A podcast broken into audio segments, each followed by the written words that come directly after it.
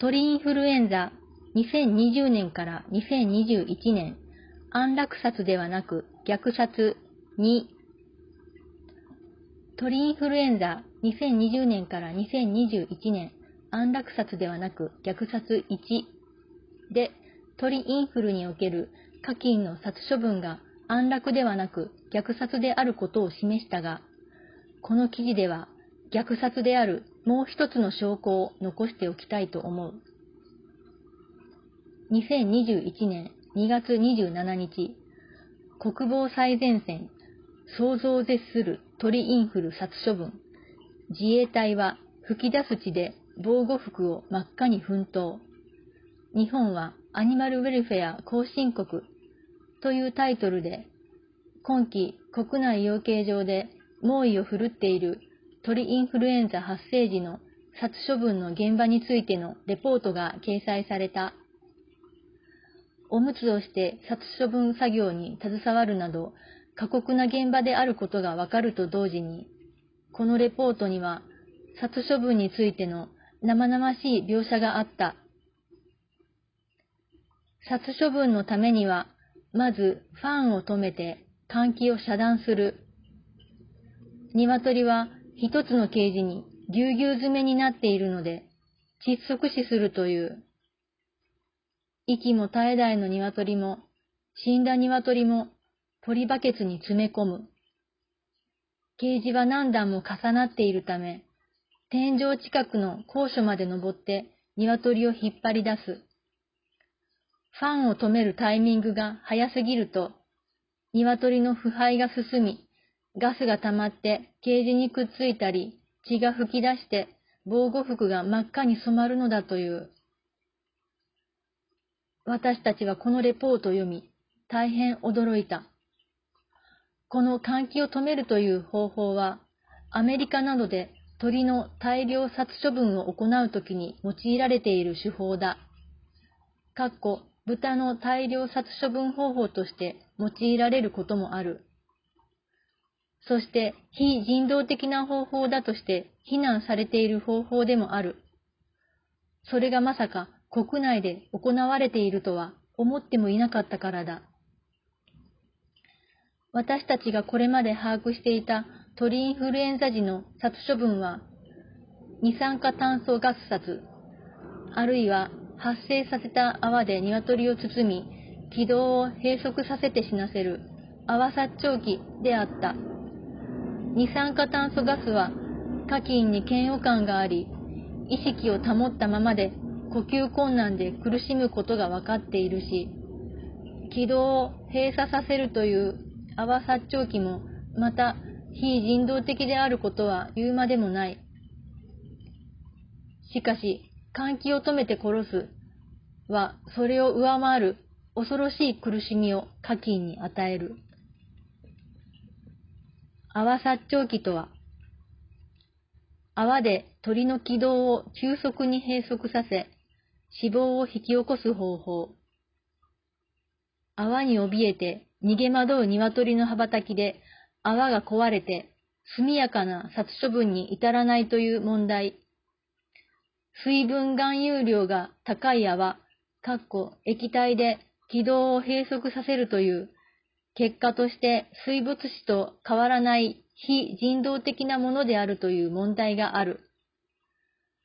同じ泡でも窒素を含有させた泡であれば苦しみは軽減される。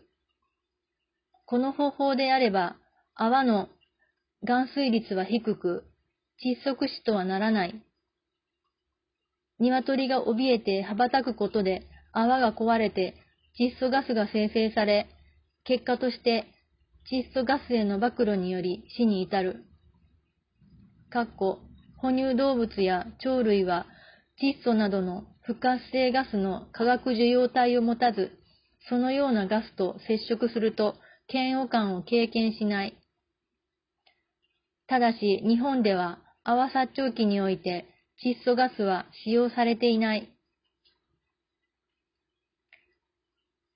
換気を止めて課金を殺した場合、課金はどのように死に至るのか。1、傾斜の換気扇を止めるなどして、傾斜内外の空気を、空気の出入りをシャットダウンし、傾斜を密閉する。2、鳥の体温により傾斜の温度が上昇し、傾斜内の酸素が低下する。3、この状態で数時間維持。4、最終的に高体温及び低酸素、かっこ窒息により死亡。死ぬまでの時間。理想的な条件であっても、死に至るまで約30分から1時間。死に至るまでにかかる時間が30分から1時間であっても、理想的な条件とされていることに驚くが、そもそも理想的な条件とは何だろうか？米国獣医師会、かっこ AVMA は動物の大量殺処分のガイドラインの中で、換気のシャットダウンによる殺しについて次のように書いている。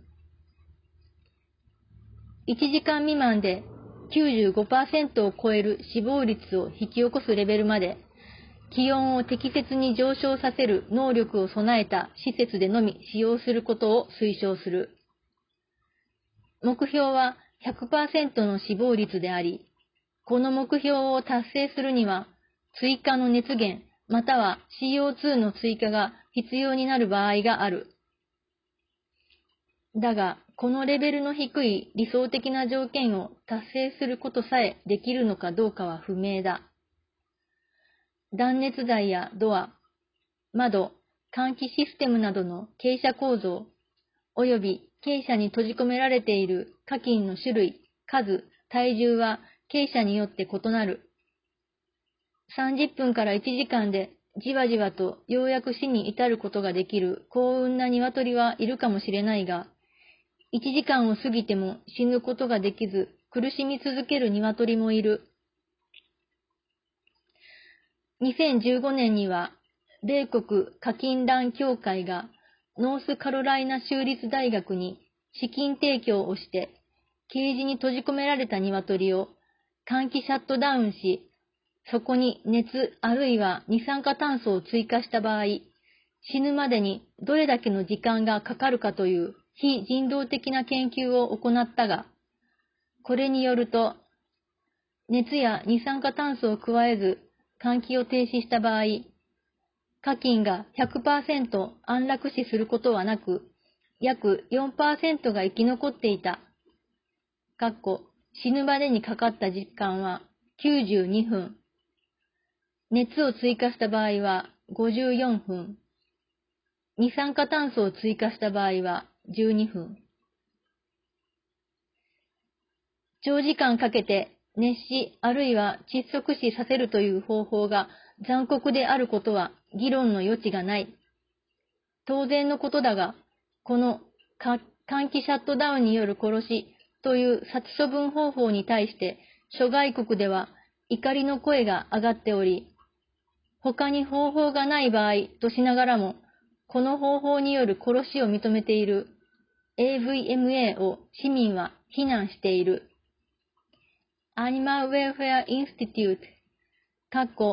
AWI も次のような声明を発表している。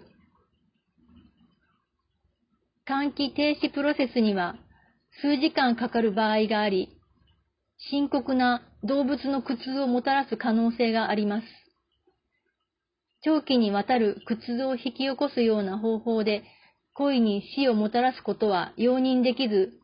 安楽死とはみなされません。動物を保護することを誓った獣医師を代表する専門の科学団体である AVMA が、そのような不適切な方法で使用できるようなガイドラインにすることは容認できません。なぜこのような非人道的な方法が用いられるのか。換気シャットダウンは非人道的な殺し方だ。素人でもわかる。にもかかわらず、この方法が行われ、さらにノースカロライナのように、換気シャットダウンで早く殺せる方法は何か、などの研究まで行われる理由はなぜなのか。それは次の4点に集約される。1、換気を止めるだけ。金がかからない。2、手間がかからず、早く終わらせることができる。労働時間の節約になる。作業者の暴露時間を短縮できる。3、ウイルスを持つ鶏を早く殺すことでウイルスの増殖を防げる。4、日本では換気によるウイルス排出の防止と言われる。実際効果があるのかは不明。ここに動物への配慮の観点はない。1ミリでも動物に配慮する気持ちがあるならそもそも、換気シャットダウンなどという方法で課金を殺そうとは思いつかないだろう。鳥インフルエンザの殺処分では、貿易の観点から短時間、かっこ日本国内では目安として屠殺は24時間以内、死体の処理、かっこ埋却、焼却は72時間以内で農場の課金をすべて殺すことが求められており、それがすべてにおいて優先されている。日本国内での鳥インフルエンザ発生時の換気シャットダウン。冒頭の記事を読み、これまで鳥インフルエンザが発生した国内30の都道府県に鳥インフルエンザが発生した場合、農場の換気を止めるかどうかのアンケートを取った。1、ウイルスの拡大を防ぐ及び課金を殺す目的で換気扇を止めることがある。1件。2、ウイルスの拡大を防ぐという目的で換気扇を止めることがある。かっこ状況に応じて止めることが想定されるを含む。14件。3、作業者の巻き込み安全のために、殺処分作業中に換気扇を止める。1件。4、換気扇を止めない、かっこ未定を含む。14件。多くの都道府県が換気扇を止めるにしても、その目的はウイルスの拡散防止だということが分かった。次に、換気扇を止めると回答した1と2の15の都道府県にいつ止めるのかについて質問した。換気扇を止めるタイミング。課金に鳥インフルエンザの陽性が確認された時点。11件。作業員が傾斜に入って殺処分を開始する時点。1件。未定、3件。問題となるのは、陽性が確認された時点で止めるケースだ。この場合、殺処分が開始されるまでの数時間、換気が止められることになる。ただし、換気を止めたからといって死ぬとは限らない。換気を止めて課金が死ぬのは、ウィンドレスの密閉型の傾斜で、かつ鶏の使用密度が高い場合だからだ。さらに冬で外気温が著しく低ければ、傾斜の中は高温にならないため、死ぬリスクは低くなる。陽性が確認された時点で換気扇を止めると回答した11の都道府県に、換気扇を止めることで課金が死ぬかどうか質問した。死ぬ、あるいは死ぬと思われる。2件、死なない、4件、不明、5件、死なないと答えた都道府県のうち、これまでの発生が密閉型ではない開放型傾斜のみだった都道府県が1つ。残りの3つは、これまで密閉型のウィンドレス傾斜で発生例がある都道府県だった。不明の理由は、その死体が熱中症による死体かどうか確認していない。一件。ウィンドレス型傾斜については、発生経験がなく、不明、3件。止めることは想定しているが、これまでは実際に止めたことはない、1件。回答を見る限り、ウィンドレスの密閉型傾斜であっても、外気温などの要因により死に至らない場合もあるようだ。ただ、それが死なない程度の高温に課金が耐えている状況ではないと言い切れるだろうか。玄関であれば高温で苦しむ可能性は低いと思うが、外気温は一定ではない。それに、ある都道府県が言っているように、そもそも傾斜にある死体が熱中症によるものか、それ以外のものかの区別はつきようもないはずだ。何をおいてもスピードが優先されているのだから、そのような分別をする時間も設けられていない。換気扇を止めても死なないと言っている都道府県の回答を鵜呑みにして、鶏は苦しんでいないと判断を下すのは早計だろう。換気扇を止めろは農水省の指示。冒頭で述べたように、実際に国内で鳥インフルエンザ発生農場の現場で、換気扇を止められたことにより、恐ろしい死に方をさせられている鶏たちがいる。鶏をこのような目に合わせるリスクがある以上、換気扇を止めるという方法を取るべきではないだろう。しかし、その責任を都道府県に負わせることは酷だ。なぜなら都道府県は換気扇を止めろという農林水産省の指示に従っているに過ぎないからだ。換気扇を止めるかどうかは、周辺課金農場の密集度などを勘案し、農林水産省が決定する。この件について、農林水産省動物衛生課に電話で質問した。なぜ換気を止めるのか感染拡大を防ぐために行っている。近隣農家に粉塵、羽毛などによりウイルスが感染拡大する可能性があるから。換気を止めることで死に至る鶏がいるが、殺すために換気を止めているわけではないが、結果として死んでしまう事例があることは聞いている。国から換気扇を止めるという指示を出していることは間違いないか換気を止めるという指示を出すことはある。話をして農林水産省は何をさておいてもまず感染拡大防止を優先していることが分かった。動物への配慮は二の次だ。そもそもの話だが、それほどまでに農水省が重視している感染拡大防止のための換気扇のシャットダウンに本当に意味があるのだろうか。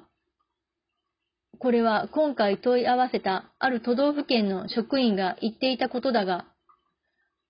換気を止めても人が作業に傾斜に入るときに解放しなければならない。どっちにしても同じではないか換気扇を止めることに意味があるのだろうかその職員の言う通り、鶏舎の中の鶏を外に出して、埋却や焼却する作業の時に、鶏舎は開けっぱなしになる。換気を止めていたとしても、ウイルスはその時に一気に放出される。コップに水を叩いていても、最終的にはひっくり返すのだ。換気を止めるに何の意味があるのか、私たちには理解できない。だが、そうは言っても、農水省がそう言うなら、その指示に従うしかないだろう。換気扇を止める意味があるのだろうか、と言っていた職員も、しかし、国から指示があれば、換気は止める、と答えた。2021年3月27日、アニマルライツセンターは農林水産省に質問書を送った。